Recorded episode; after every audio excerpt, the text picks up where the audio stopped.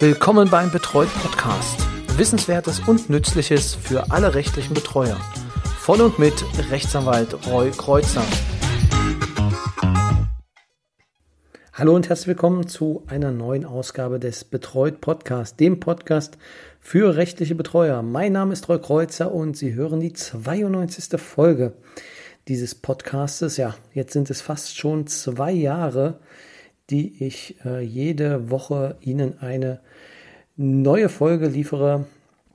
Und ähm, ja, mit ganz großen Schritten nähern wir uns dem Jahr 2023 und das Jahr 2023 ist für uns Betreuer natürlich so eine, ja, so eine Art Zäsur. Also es gibt unterschiedliche Ansätze. Die einen sind der Meinung, naja, das ist jetzt eine Reform von vielen und äh, die werden wir auch überstehen, wie wir die anderen Reformen auch überstanden haben. Ich bin der Meinung, und äh, da bin ich auch nicht alleine, dass diese Reform schon ein wenig anders ist und ein bisschen grundlegender als die bisherigen Reformen daherkommen. Ich möchte mir heute einmal einen, ja, einen neuen Paragraphen anschauen, beziehungsweise es sind zwei Paragraphen, die ich mit Ihnen ja, diskutieren will, beziehungsweise die ich durchsprechen möchte und auf die ich Sie an dieser Stelle hinweisen möchte. Der Paragraph, den ich meine, der oder einer von den Paragraphen, die ich meine, steht nicht mal im Betreuungsrecht. Es ist eine Norm des SGB I. Und zwar ist es Paragraph 17 Absatz 4 SGB I. Wenn Sie jetzt äh, in Ihren Gesetzen suchen, werden Sie den noch nicht finden, weil der erst zum 01.01.2023 ja, rechtskräftig wird oder beziehungsweise rechtswirksam wird. Deswegen trage ich Ihnen den einmal vor. Also dort heißt es, die Leistungsträger arbeiten mit den Betreuungsbehörden bei der Erfüllung ihrer Aufgaben zur Vermittlung geeigneter Hilfen zur Betreuungsvermeidung zusammen. Das ist Satz 1. Das bedeutet auf Deutsch, dass die SGB I Träger und in dem Fall sind da verschiedene Träger. Das SGB I richtet sich an alle Sozialleistungsträger vom Arbeitsamt über die Arbeitsagentur. Ähm, ja, alles, was man sich so im Sozialbereich äh, vorstellen kann.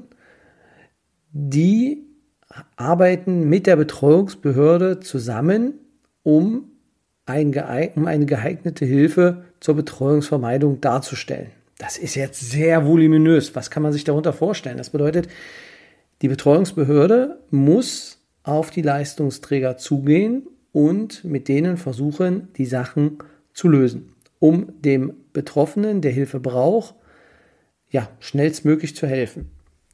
Im Kern ist es so, dass Personen, die einfach nur einen Antrag stellen müssen, jetzt nicht zwingend für diese Antragstellung immer einen Betreuer bestellt bekommen.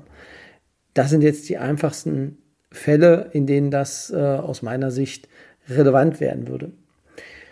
Da gibt es bestimmt noch viele andere Fallkonstellationen, aber der Kerngedanke ist jetzt, die Betreuungsbehörde muss enger mit den Leistungsträgern zusammenarbeiten zur Vermeidung.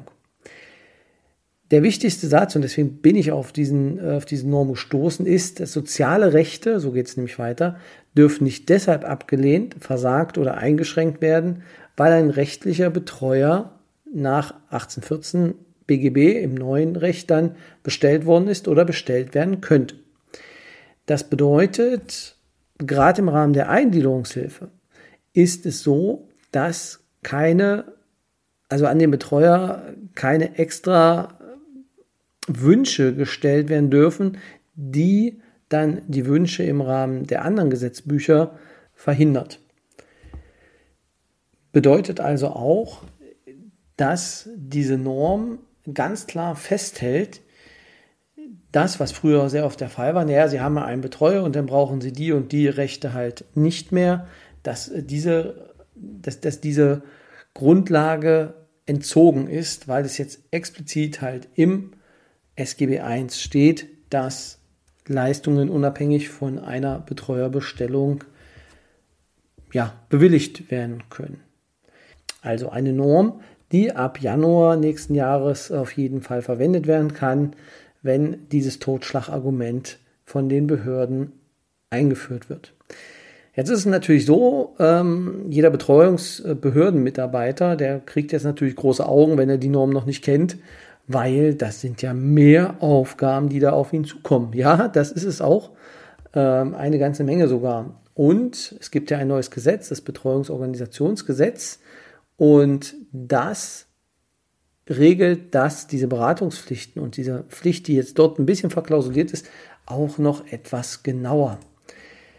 Und zwar im Paragraphen 8 BTOG. Beratungs- und Unterstützungsangebote, Vermittlung geeigneter Hilfen und erweiterte Unterstützungen heißt das Ganze.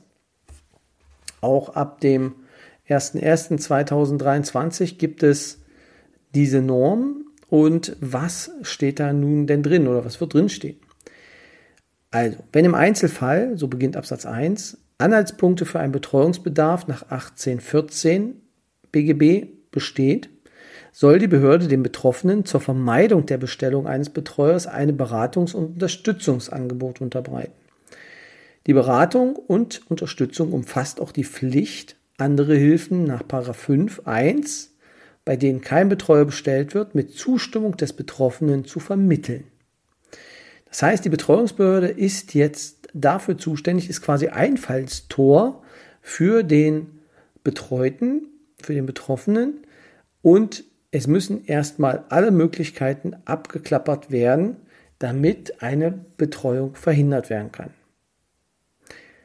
Insbesondere geht es weiter, ist ein Kontakt zwischen den Betroffenen und dem Beratungs- und Unterstützungsangebot des sozialen Hilfesystems herzustellen. Also es gibt ja verschiedene andere Bereiche, EUTB, äh, EUTBs oder auch ja, ähm, Vereine, die sich darum kümmern, soziale Vereine, Sozialvereine. Und diese Möglichkeit soll erstmal ausgeschöpft werden, bevor eine Betreuung integriert wird. Was dahinter steht, ist klar. Betreuungsvermeidung zum einen natürlich auch die ähm, Integrität der Person so weit wie möglich zu behalten, ohne dass jemand extra sich in das Leben einmischen muss. Und das andere sind natürlich auch Kostenaspekte. Absatz 1 sagt weiter, bei antragsabhängigen Leistungen ist der Betroffene dabei zu unterstützen, die notwendigen Anträge selbst zu stellen. Das heißt, in dem Fall muss die Betreuungsbehörde dann auch mit ihm gucken, welche Anträge hier vielleicht relevant sind und sich dann mit den Trägern auch in Verbindung setzen. Die Behörde arbeitet zur Vermittlung geeigneter Hilfen, zur Betreuungsvermeidung mit den zuständigen Sozialleistungsträgern zusammen. Das ist der Absatz 1, der bedeutet halt ganz, ganz enge, aus, ganz enger Austausch zwischen dem ja, Sozialamt oder den Sozialämtern, Leistungsträgern und der Betreuungsbehörde. Aber teilweise passiert das jetzt schon, aber ähm, es wird auf jeden Fall intensiviert in, also ab dem kommenden Jahr. Spannend ist und neu, also jedenfalls ist es mir vorher nicht bekannt gewesen, ist Absatz 2. Die Beratung und Unterstützung der Behörde nach Absatz 1 kann darüber hinaus in geeigneten Fällen mit Zustimmung des Betroffenen im Wege einer erweiterten Unterstützung durchgeführt werden. Jetzt fragt man sich natürlich, was ist denn eine erweiterte Unterstützung? Diese, und so geht es weiter, umfasst weitere über Absatz 1 hinausgehende Maßnahmen, die geeignet sind, die Bestellung eines Betreuers zu vermeiden und die keine rechtliche Vertretung des Betroffenen durch die Behörde erfordern. Und jetzt muss man dazu den Absatz 4 lesen, wo es heißt, die Behörde kann mit der Wahrnehmung der erweiterten Unterstützung nach Absatz 2 auch einen anerkannten Betreuungsverein oder einen selbstständigen beruflichen Betreuer beauftragen. Dabei ist sicherzustellen, dass die Durchführung durch eine für den konkreten Fall geeigneten Betreuer erfolgt. Die Beauftragung erfolgt durch einen Vertrag, der auch die Finanzierung der übertragenen Aufgaben regeln soll. Also zusammengefasst bedeutet das, es gibt die Möglichkeit, dass die Behörde quasi diese Aufgaben auslagern kann. Das bedeutet, an Betreuungsvereine oder an andere selbstständige Betreuer wird denn diese Aufgabe abgegeben. Und es wird gesagt, ja, unterstütze die Person mal, aber nicht als Betreuer, sondern einfach in den Wegen, die die Person gehen muss. Wie das im Kern aussieht, ähm, falls von Ihnen, liebe Hörer, jemand das schon kennt, ich kann mir darunter noch wirklich nicht so viel vorstellen. Was ich nur ähm, ja, denken könnte, ist ja, im Prinzip so ein, so ein, so ein Mentorprogramm, beziehungsweise, ähm, ja, es gibt so ein, so ein Tandem-Betreuung, da ist man dann ähm, quasi Sparringspartner für einen Ehrenamtler. Und so ähnlich könnte ich mir das vorstellen, dass man ähm, sowas zwischen Rechtsanwalt und Betreuer für den Betroffenen ist. Also äh, ihn nicht richtig rechtlich vertritt, aber ihm quasi ähm, ja so ein Wingman ist und dann ihm quasi die Möglichkeit gibt, mit Leitplanken links und rechts seine Sachen ähm, selber zu regeln.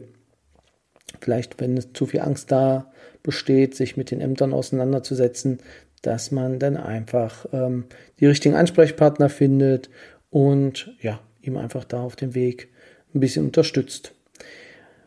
Wenn ich im Nachhinein oder wenn ich jetzt so ein bisschen nachdenke, würde mir schon der ein oder andere einfallen, wenn Sie Ihre Klienten mal durchgehen, wo Sie sagen würden, naja, eine Betreuung, da ist relativ überschaubar was zu tun. Da ähm, kann man auch dann mit dieser Unterstützung oder erweiterten Unterstützung arbeiten. Was natürlich wieder bedeutet, dass die Fälle, die wirklich dann richtig knackig sind, äh, dann bei Ihnen landen und diese etwas leichteren Fälle, die in der Mischkalkulation sein sollten, dann aus meiner Sicht auch wieder rausfallen.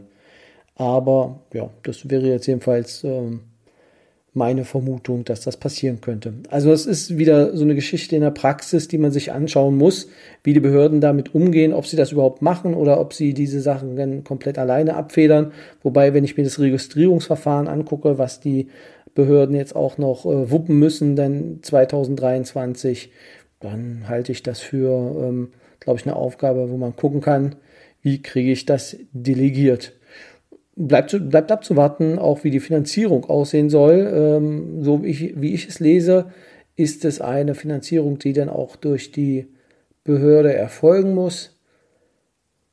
Und inwieweit da denn eine Ausstattung auch der ja, Kommune erfolgt, bleibt spannend ähm, abzuwarten. Wie gesagt, es muss ja eine Vereinbarung geben. Ob, äh, ob sich dieser Ansatz durchsetzt, hm ich bin mir nicht ganz sicher, ob das funktionieren kann, aber äh, ich lasse mich da gerne überraschen. Und wie gesagt, vielleicht können wir in einem Jahr dann drüber sprechen und äh, viele Betreuungen sind dadurch dann verhindert worden. In der Gesetzesbegründung wird sogar ein Beispiel genannt, ähm, und zwar des katholischen Sozialdienstes aus Hamm, der ähm, ja im Rahmen der komplementären Hilfe, also komplementären Hilfe, Unterstützung geleistet hat und was so ein bisschen als ähm, ja, Paradebeispiel dafür herhalten sollte, musste. Ähm, mich selbst kenne dieses Projekt nicht. Also wenn jemand äh, äh, Kontakt hat zu diesen, zum katholischen Sozialdienst, dass wir darüber vielleicht mal berichten können, würde, finde ich sehr spannend, äh, wie das dort abläuft und welche Fälle damit gemeint sind. Dann bitte gern eine kurze Nachricht an mich, info@betreut.de oder auf den anderen Kanälen bei Twitter oder bei Facebook beziehungsweise bei Instagram. Genau, also spannende Geschichte, was äh, auf uns dazu kommt. Das wird, ähm, ja, wird, wird, wird man schauen, ähm, was das denn bedeutet. Ähm, Im Kern könnte es zu einer Verringerung der Betreuungsfälle kommen, wenn das wirklich so durchgesetzt wird.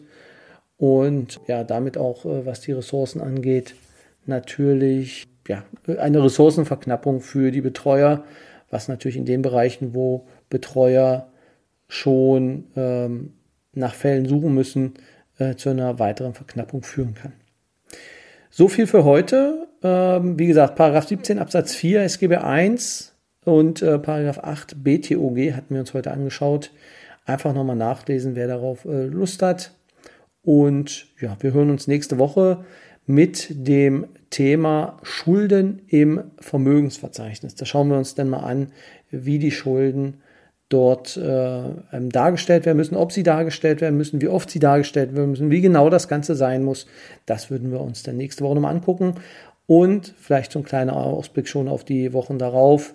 Danach gibt es dann ähm, zwei, in den folgenden zwei Wochen ein Interview mit äh, Herrn Tänzer, Dr. Jörg Tänzer, zum Thema Registrierungsverfahren und zum Thema Wunschbefolgungspflicht und seine Grenzen.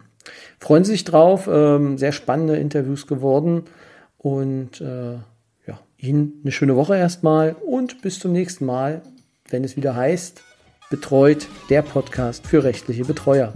Bis dann. Tschüss.